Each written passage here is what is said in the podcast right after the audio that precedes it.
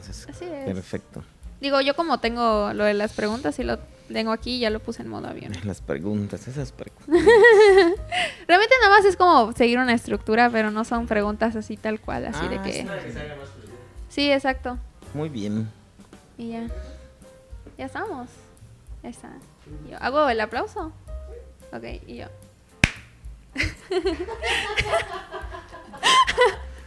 bueno, es que yo, a mí no me sale muy bien. Pero... Ahí está. Este, bueno, eh, buenas tardes. Muchísimas gracias por estarnos acompañando en un capítulo más de Chismearte. Eh, gracias por eh, sintonizarnos nuevamente y aquí estamos con un invitado muy especial y va a ser un capítulo muy interesante porque tenemos de invitado al maestro José Paul o Mashka. Eh, qué bueno que está aquí, maestro. Muchas Ay, muchas gracias. muchas gracias por la invitación. Así Estoy es. contento de estar aquí. Sí. Y bueno, Sí, mi ma- el maestro Mashka ha sido maestro de la Facultad de Artes por muchísimos años y qué bueno que ya por fin casi dos ciclos.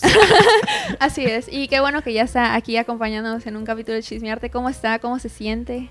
Ah, bueno, reitero mi agradecimiento por la invitación. Gracias. Este, y sí, he estado siendo profesor de arte, pero no por dos siglos. En realidad, tengo estoy por 15 años más o menos en la licenciatura formando este, estudiantes de estampa, Ah, perfecto. que es parte del- de las asignaturas que tienen que cursar en la licenciatura los estudiantes. Sí, yo ya tomé estampa, muy, muy buena materia, por cierto. Eh, pero bueno, aquí que está aquí con nosotros, eh, preséntese, más o menos qué se dedica. Ya dijo que es maestro de estampa, pero eh, compártenos cómo empezó su trayectoria artística, todo eso. Compártelo, maestro. Bueno, pues yo soy José Paul Mashka y me dedico básicamente a tres áreas, el dibujo, la pintura y el grabado. Y depende de los contextos en los que he vivido, pues he estado trabajando. Aquí creo que eh, mi producción básicamente ha sido, digamos, abundante, ha sido en gráfica, Claro. xilografías. Y bueno, este, ¿qué más? Ah, sobre mis inicios. Sobre Ah, mis sí, sí, sí. Me preguntaba sobre Sí, mis ¿cómo, inicios. ¿cómo empezó su carrera artística? Ay, pues ya sabes, loco, ¿por qué más? Todos los que estamos aquí en artes, pues Todo- estamos así empezamos todos. Y así nos, así nos tachan también, ¿no? Un poquito. O- más Sí, bien claro. es, es como la idea que, te- que tienen. Sí. Y en cierta forma lo somos. Pero, bueno, uno decide estudiar. En esa época, cuando decidí estudiar, no había. claro. No habían escuelas. Habían talleres, eso sí. El caso de Bellas Artes, por ejemplo. Y asistí un tiempo hasta que me corrió el maestro Juan Ramón Cham. Híjole, terrible.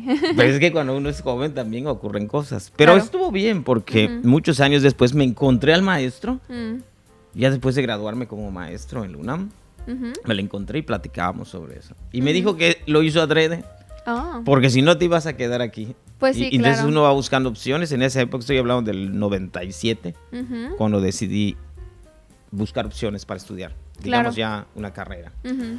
Y bueno, esos fueron mis inicios. Ok. Que todo el tiempo, un tiempo que estuve pintando. Por ahí tengo una carpeta de obra que estaba revisando, fotografías, este, análogas que digitalicé. Ok. Entonces aparecen unas pinturas antiquísimas, como Ujú. de 1997, Wow. de ese año. Con temas religiosos, porque en una ocasión los frailes nos invitaban, solo se organizaban a veces eventos culturales allí, o eventos, digamos, este, artísticos.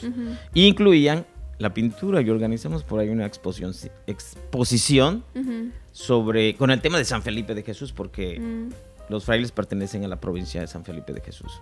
Y bueno, ¿y por qué conozco eso también? Porque en mis inicios también debo reconocer que, que pues tengo, vaya, un... Pues los frailes me educaron en cierta forma. Fui. Marcelino Pan y Vino. Oh, wow.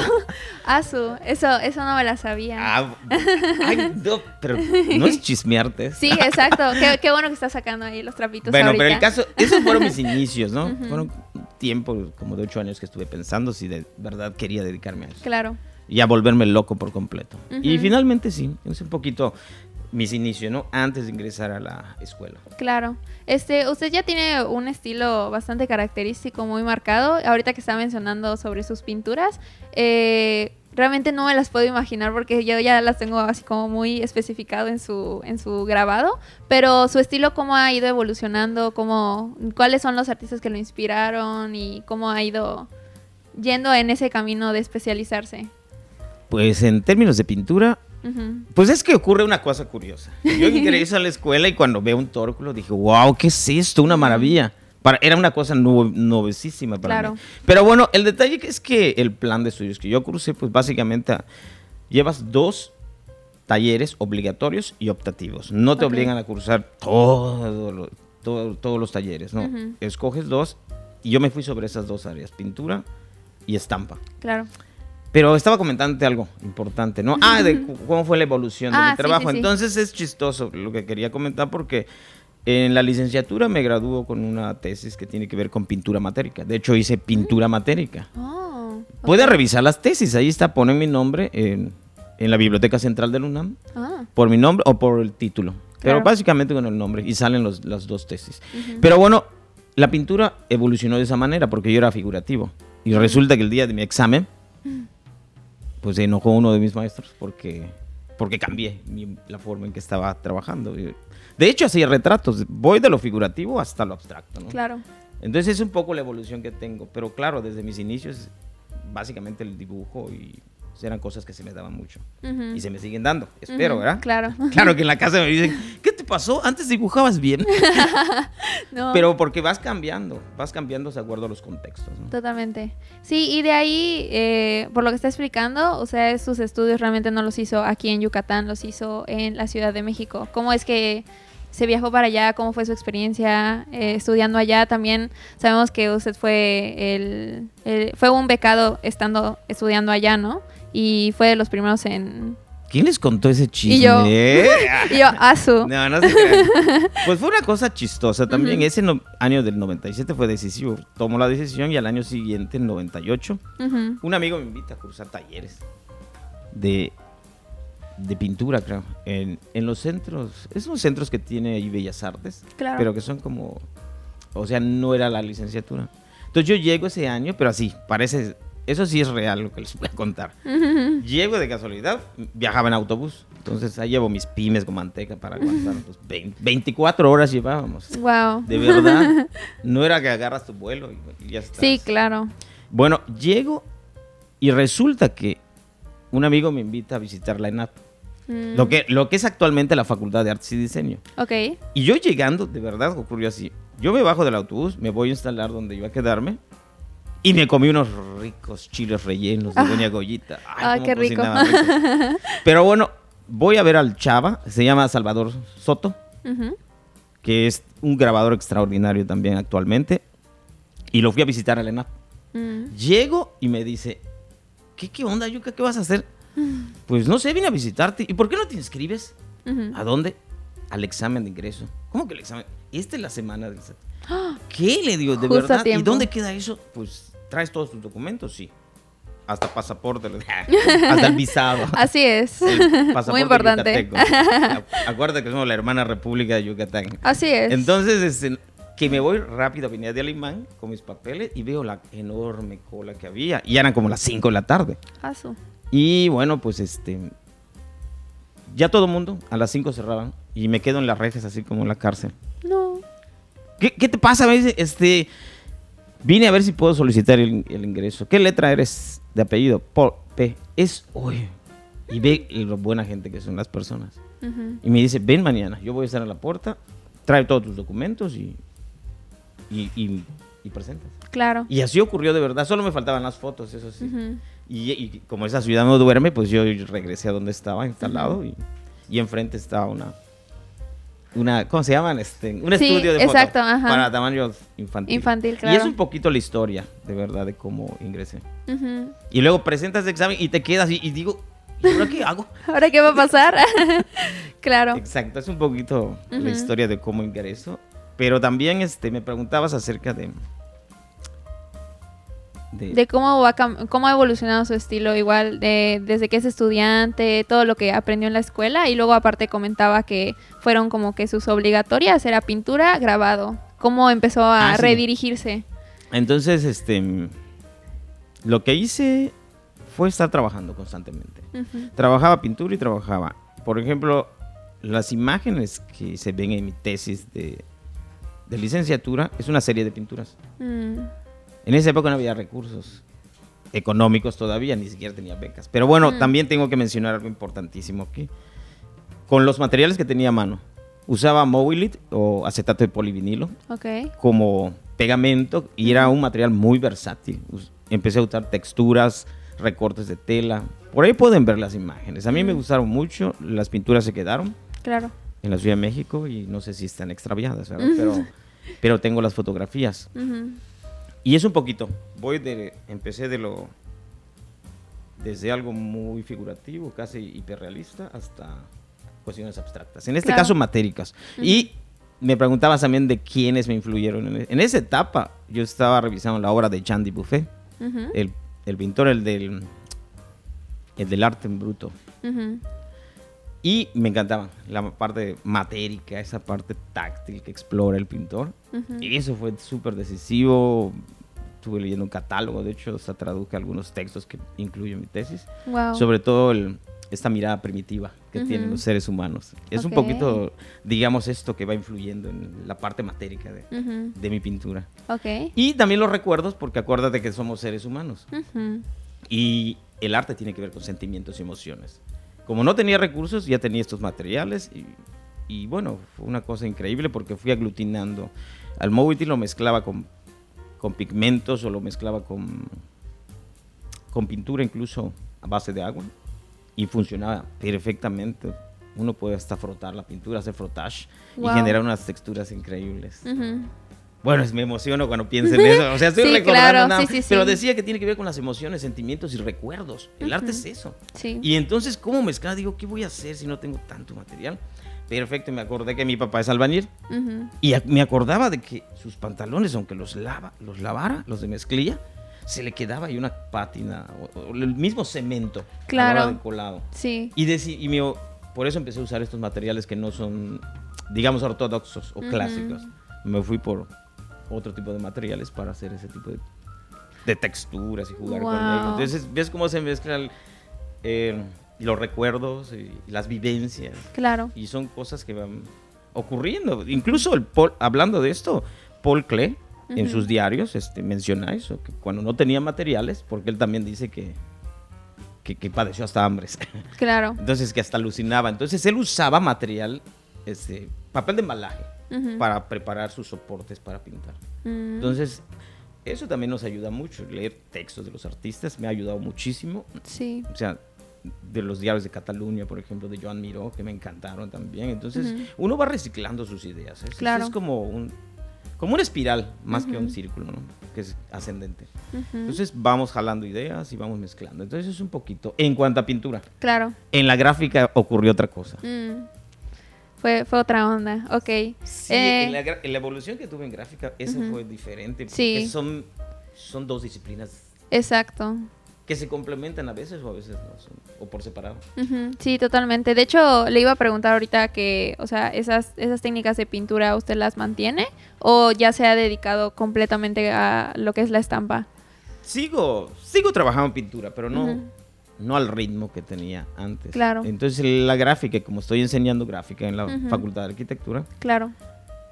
pues entonces este, me he centrado más en la gráfica. Aparte que la gráfica también para, pues es un medio que también se puede comercializar. ¿eh? Sí, claro. Crear tu propio mercado, crear tu propio público, que también es parte del aprendizaje que van teniendo. Y es ¿no? lo que ya ha conseguido usted. Lo que pasa es que también hay otra cosa. Mm, Eh, en mi familia es el tío Guayanone. Tiene un Ujú. taller de artesanías. Él es el que creó las casitas de paja. Mm. Ahí salimos por un número allá. así muy chéveres. wow. Las casitas de paja de caña.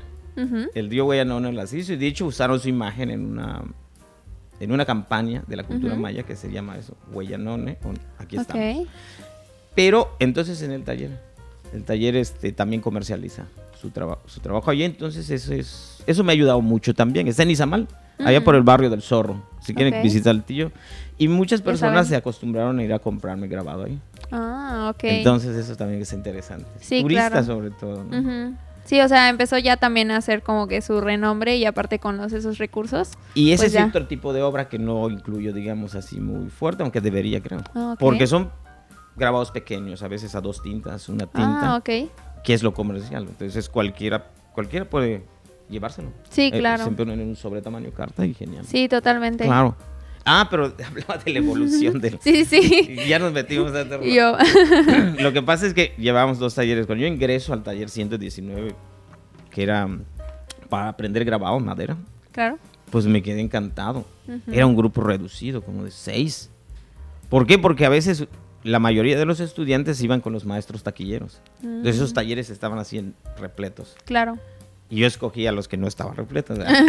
Pero entonces me empezó a gustar y, y, y ahí mismo a veces llegaban, digamos, personas que tenían que ver con, con revistas y empezaron a pedirnos grabados para ser publicados en algunas en la revista de posgrado de la UNAM, por ejemplo. Ujú. Mi primer grabado publicado, dos creo que me publicaron ahí. Posteriormente también seguí trabajando de manera figurativa, digamos. Yo no usaba redes en esa época, Mm. estaba en esa búsqueda. Ok. Y a veces también nos faltaba, me faltaba mucho material, ¿no? Y es importante porque la- hasta tablitas pequeñas, todo lo que quedaban de retazos, con eso empecé a hacer grabados. Cuando me di cuenta tenía, bueno, para el 2008, cuando ya estaba terminando la maestría, pues yo no creo que tenía unos 150 grabados. Wow. Pero bueno, entonces fui evolucionando un poquito. Trabajaba de esa manera, o sea, experimentando también con los materiales, colografía también. Ujú. Le dicen colografía aquí, yo le llamo collage. Sí, pegotes, pues. Claro, claro. Pero también tengo, ya empezaba a interesarme por la cultura maya, que también ese es otro aspecto importante, Mm, Sí, súper que importante. retomo en la maestría. Con Claro. el tema. Pero bueno, seguí esa trayectoria, digamos que cuando me di cuenta para el 2006, Ujú. ya estaba usando redes para formar. Y no es, no es que no es que yo lo haya buscado, sino que estaba estudiando también un poco la simetría. Me Mm. gustaba mucho ver esto de las simetrías Claro. en la naturaleza, por ejemplo, en los animales. Sí. Y me encantaban los libros que podía conseguir en los tianguis económicos, Mm. sobre todo de biología, que ahorita estaba interesado en eso, en los animales. Y es un poquito así como, como me fui ingresando, Claro. o in- internando en esto de las rejas que uso para generar este Sí, de estar agregando todos esos elementos a su obra, ¿no? Exacto. Este, ya de, ahora sí, de todos sus estudios que hizo ahí en la UNAM y todo, o sea, ¿usted tenía conciencia de querer ser maestro de estampa o ser, o aplicar talleres, o cómo fue que se empezó como que a meter a esto de la educación también? Pues es que yo creí que era que no podría dar clases. De hecho, no sé, pensaba que era un mal maestro. No, digo, ¿qué, qué van a decir? No, Claro. lo que pasa es que regre bueno, eso de la parte, es la parte de la de mi trabajo como profesor. Claro. Cuando yo termino la maestría, que es el estamos en el año 2008, La maestría igual la hizo allá en Ciudad de México. sí, en la Academia de San Carlos. Ok. Estuve allá cursando la maestría, este pero regreso a Izamal Ujú. Y resulta que es un panorama diferente al que encontré Ah. hace muchísimos años. Yo Claro. me fui en el 98, regreso para el 2008, eran 10, Diez años. años. En 10 años ya había cambiado todo el panorama. Pues sí. Ya estaba la licenciatura en artes visuales ac- Sí, del esa- y la de la facultad. Sí, la de la facultad, según yo, abrió en 2006, ¿no? Ajá. 2000, sí, 2006. Pero bueno, yo regreso y se mal en el 2008 Ujú. y pues regreso así con 200 pesos en la bolsa. Y, ni siquiera para, para instalarme. Pero Claro. bueno, me apoyan allá un fraile que estaba, que por cierto un año anterior me había encargado un, una- un Cristo. Oh, Maya. Ok. que por ahí anda también. Wow. Este, y una última cena que yo convertí en una última fiesta. Esa todavía la tienen los frailes, pero el- Wow. esa es otra historia de Ah, Cristo, sí. porque también tuvo su historia, Ok. que tal vez en otra Todo ocasión. está en. Pero bueno, yo regreso y, y me dice el y me dice el, el director de la Casa de la Cultura, el maestro Chuy, y me aceptan, para, empiezo a trabajar con niños allí. Ok. Y era una fiesta, yo daba clase de dibujo. Y no habían materiales, entonces había que estar aportándoles a los niños. Entonces usábamos papel, papel de pan, pliegos de papel de pan y carbón para Mm. pokchuk. Ah, wow. Ojalá hubiéramos hecho pokchuk con los Sí, niños, pero no. al final de la clase. Pero bueno, escogíamos los carbones porque son duros a veces, los más suaves para que dejan marcas. Claro. Y los niños hacen una fiesta y maravillas. Esos registros fotográficos sí los tengo. Wow. Por ahí los tengo. Entonces, este, así empiezo. Ya posteriormente yo estaba trabajando con el tío Weyland en el taller y trabajábamos papel maché. Era algo también, piezas pequeñas, así tipo alebrijes de animales, Mm. qué es lo que yo trabajaba y, y tenían buena salida también en esa época, Ok. para el 2008, 2009. Sí. Y bueno, fue, fue interesante, ¿no? El proceso que seguí posteriormente, el maestro Juan Ramón Chan, el que me había corrido hace muchos años, Wow. vine a saludarlo a la facultad porque él daba clases en eso que se llamaban talleres TUAPS, le llamaban. ah, sí. Él daba clases de dibujo y me presentó al coordinador, entonces, pues así, así me fui acercando un poco, digamos, Claro. a la academia y, ese año creo que se quedaron sin profesor de grabado y me invitaron a trabajar en el 2009. Ya estaba trabajando. Y apenas llegamos y fue una revolución porque empezamos a sacar exposiciones fuera. La Claro. primera la llevamos a Izamal, como siempre. Vamos a la cueva, a la Sí. cueva de Zaratustra. y así salieron las primeras exposiciones que hice dentro de mis asignaturas. Claro. Entonces era una cosa rarísima. Era un plan diferente también. eso. Sí. Y bueno, así fue como me involucré en la educación. Claro, y pues ya ahorita su experiencia como maestro, ya que tiene muchísimos años, ¿cómo ha sido? No sé, califícame. Y yo. Ahora, eh, evaluación docente aquí en Mero Chismearte, ¿no? No, no es cierto. no, no es cierto. Este, pues yo personalmente su clase, la verdad es que la disfruté muchísimo, aunque no es una técnica que realmente a la que yo me quiera dedicar. Creo que usted es un maestro que nos da muchísima libertad eh, artística y es algo que sí terminamos aprendiendo mucho. Y de hecho, algo muy interesante aquí que les voy a compartir es que con el maestro Mashka se hizo un montaje igual de exposición eh, que nosotros hablamos sobre las cartas del tarot. Exacto. Y de ahí eh, todos nos organizamos, todos hicimos como que la exposición colectiva y yo fui gestora de esa exposición y estuvo muy bonita, lo- se presentó a principios de este año y se quiere programar para el siguiente año otra vez, entonces... Ya sí. ves, descubriste tu Sí, vocación. sí, Tomaste yo- estampa por equivocación y Así ahorita ya eres es. gestora. Sí, porque debí haberla Y tomado... descubriste que eres gestora. Así es, entendible. Eh, debí haberla tomado en, creo que en cuarto semestre y la terminé tomando hasta séptimo semestre, Exacto. que fue que regresamos a la presencialidad, porque yo dije, esta materia yo creo que es muchísimo mejor tomarla presencial. Entonces sí, la verdad es que ha sido una experiencia muy bonita. El maestro Mashka ha estado apoyando mucho ese proyecto y justamente salió de ahí, ¿no? Entonces creo que también es muy importante cómo los maestros nos van ahora sí sacando de nuestra zona y de nuestra burbujita a también exponer afuera, ¿no? Entonces, a- al parecer siempre ha tenido mucho esa Pues es esa que hay dos cosas también importantes que, que cuido, por ejemplo, en la formación. O sea, un taller limpio Claro. es básico. Entonces, por eso siempre les invito a que tienen que recoger su basura, barrer incluso lo que... O limpiarlo a veces cuando no está limpio. Entonces, Totalmente. la ¿Por qué? Porque se va a ver en el trabajo. Y también la limpieza, usamos marcos de registro. ¿Y saben por qué? Por la cantidad de estudiantes que tengo. Claro. A partir de este año, por, el semestre pasado, por ejemplo, eso sí voy- puedo platicarlo, Ujú. 80 estudiantes divididos en cuatro grupos. Dos de estampa Wow. en relieve y dos de estampa en hueco. Wow. Más tuve a los adultos, educación de adultos mayores también, que eran cinco. Entonces, 80. Imagínense.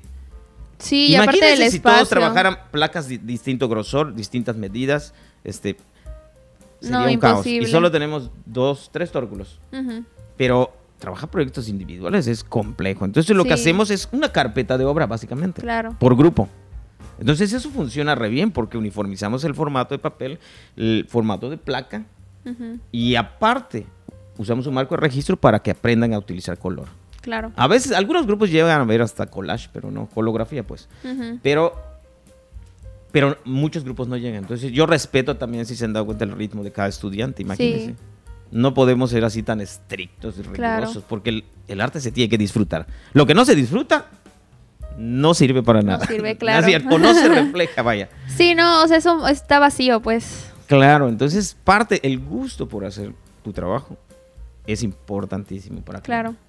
Sí, de hecho, pues también, al menos de la experiencia que yo me llevé de, de su taller, igual, es que no se puede hacer solo, necesitas trabajar en equipo, o sea, de Exacto. preferencia el tórculo no lo puedes agarrar si ya agarraste tinta, porque lo vas a manchar, vas a manchar tu trabajo, entre otras cosas, entonces igual es, es importante como tener paciencia y trabajar en, aprender a trabajar en equipo siempre. Claro, eh, ab- abordamos un tema común y bueno, la parte de las dos cosas que siempre van a salir aprendiendo allí es la parte de la limpieza, que es que tiene que ver con cuestiones técnicas, la Claro. técnica pues, y la parte de la forma. La parte de la forma ya es, es, es individual, eso lo va descubriendo cada, cada grabado con el tiempo. Claro. Pero la técnica impecable es importante en este momento dentro de los planes de estudios que tenemos. Ok, sí, este, y de hecho, dentro del plan de estudios, el, ahora sí que la técnica de grabado lo tenemos dos semestres seguidos obligatorio. Entonces creo que está, está muy bien porque también pues eso es algo por lo que tienes que pasar sí o sí y los, todos los estudiantes pasamos por eso y creo que está súper interesante. Claro, Ujú. porque cuando ya seas más gestora, Eh, eh. más para arriba, ya sabes lo que cuesta hacer Sí, totalmente. si vas a ser historiadora o ya sabes lo que lo que implica hacer un grabado. Sí, así es. Y bueno, ahorita que ya estamos hablando de los estudiantes, Ah. vamos a meternos más por esa área. Eh, ¿Cómo ve usted el panorama de los estudiantes que salen ahora sí que de la carrera, que ya están, ahora sí como que están graduándose, Ajá. y la producción de obra de, ne- no necesariamente de grabados, igual, este, cómo, cómo está esa área de, de los graduados aquí en Yucatán, pero cómo, cómo ve usted como que ahora sí que este panorama aquí en Yucatán para los Ay, ¿qué voy a- estudiantes? ¿Qué voy a decir? con- qué voy a- no es cierto, es un panorama súper... Para mí es un panorama, em, ¿cómo les diría? Pues esperanzador y hasta, hasta feliz, a pesar de que muchos dentro de la misma facultad nos dicen que estamos mal, Mm, que es una licenciatura que no está dando lo que debe dar, es falso. Es falso, ¿por qué? Porque ¿A poco? artes visuales es una carrera multidisciplinaria. Totalmente. Son varias disciplinas las que tienen, las que abordan. Y no todos se van a dedicar a todas las disciplinas. Unos se van a ir por, digamos, por los medios digitales, otros por lo tradicional, pintura, Claro. grabado, escultura.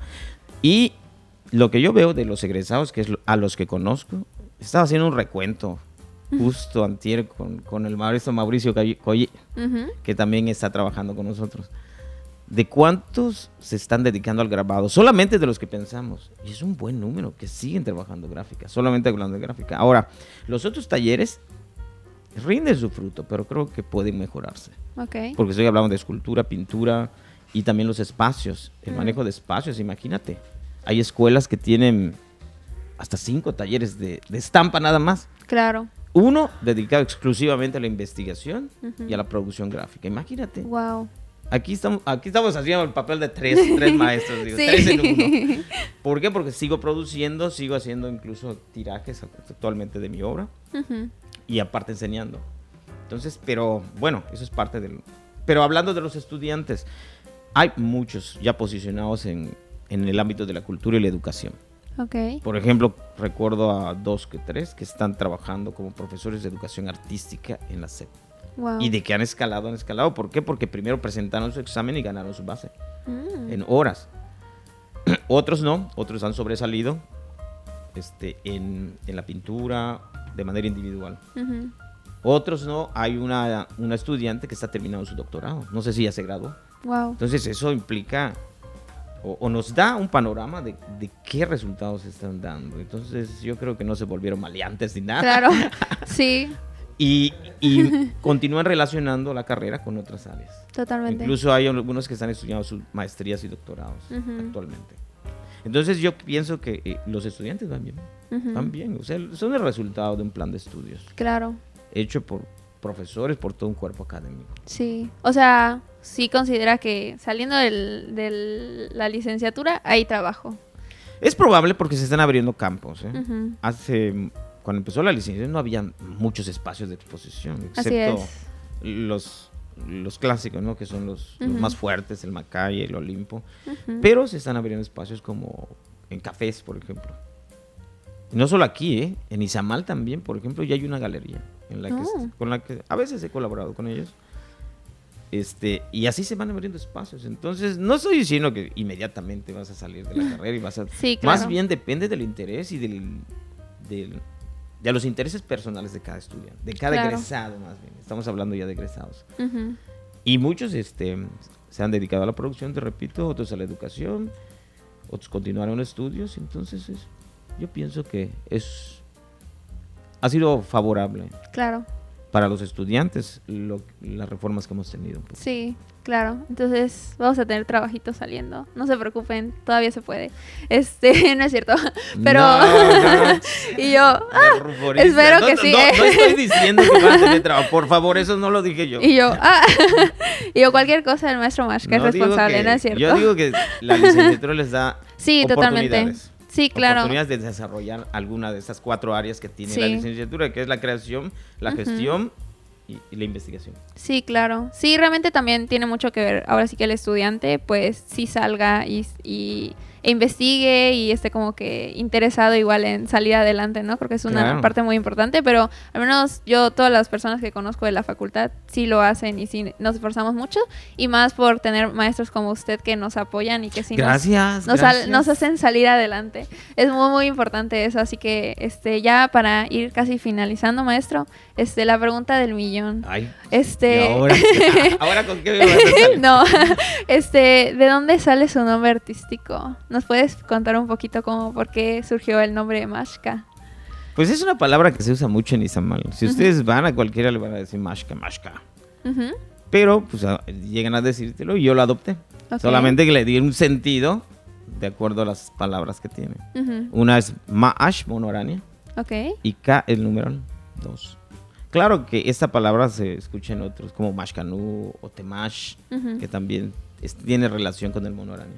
ok, Y bueno, pues esa fue la razón. Y finalmente, pues ya, pues la registré como mi nombre artístico. quedó. Entonces ya está registrado ese Mi nombre nombre. Entonces ya nadie más lo puede utilizar. No, sí. Ok. Sí, Y tú- ¿por qué sí comparto. Nada más digo que ahí está. Sí, claro.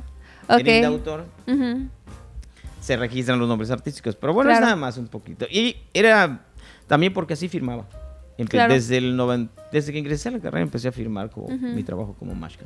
Ok, y ya de ahí a usted representado y ha hecho como que su, su marca, por así decirlo, a raíz de ese nombre. Pues es, vaya, así firmo mis grabados, mi pintura Claro. y, y mis dibujos. Para y, eso lo uso. Y ya a raíz de, de todo, de todo esto como maestro, como artista, como ahora sí como eh, alguien dispuesto a seguir viviendo del arte, eh, ¿cómo ha visto esa trascendencia de su estilo artístico? De, de cómo empezó y eh, nos comentaba un poquito de lo figurativo, luego ha em- empezado a ir como más a, a lo abstracto y cómo, cómo ha visto ahora sí que esa evolución de su, de su trabajo. Lo veo natural. Es parte del proceso de cualquier creador, ¿no? Claro. Esa búsqueda constante, continua, ¿no? No termina. Y bueno, recuerdo, si- bueno, si tengo mi página incluso para que puedan revisar mi trabajo ahí, Ujú. gráfico sobre todo. Ujú. Al rato se los paso. Y lo mencionen, lo mencionen en la Sí, cámara. es, es josepolmashka.com. Ujú. O con José Paul entran también y Ah. se van directo a la página y hay en la sección de gráfica. Y bueno, son series. Lo que pasa es que yo trabajo en series, ¿no? Y también mezclo un poco mi contexto de vida con lo que voy realizando. Por ejemplo, esta serie del Popol Vuh la hice hace 10 años y apenas la estoy revalorando. Wow. Estoy haciendo un tiraje de 20 carpetas. Por las placas, las placas con el tiempo se van dañando. Sí. Y en ese sentido digo que, que he evolucionado un poco porque ahora ya puedo dedicar tiempo un poquito para la, para la producción. Claro.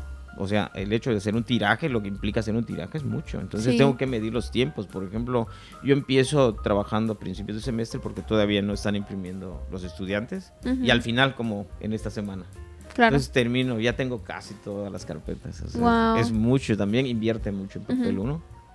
Y bueno, es un poco la evolución que tengo. Digo, eh, en cuanto a la manera de cómo voy pensando, pero te me- mencionaba que, que siempre, pues, mi vida quizá, o mi contexto de vida, influye en lo que hago.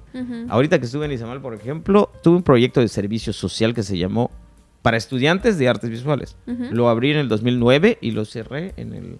Más bien no lo renové en el 2021. Ok. ¿Por qué? Porque, ¿Por qué menciono esto? Porque ese era un proyecto mío. Y cuando me dice el director en, en turno que necesitaba un servicio social para estudiantes que trabajaban y estudiaban, lo abrí con mucho gusto. Ok. Sábados y domingos le dedicaba a los chicos Ujú. que no podían hacer su servicio social.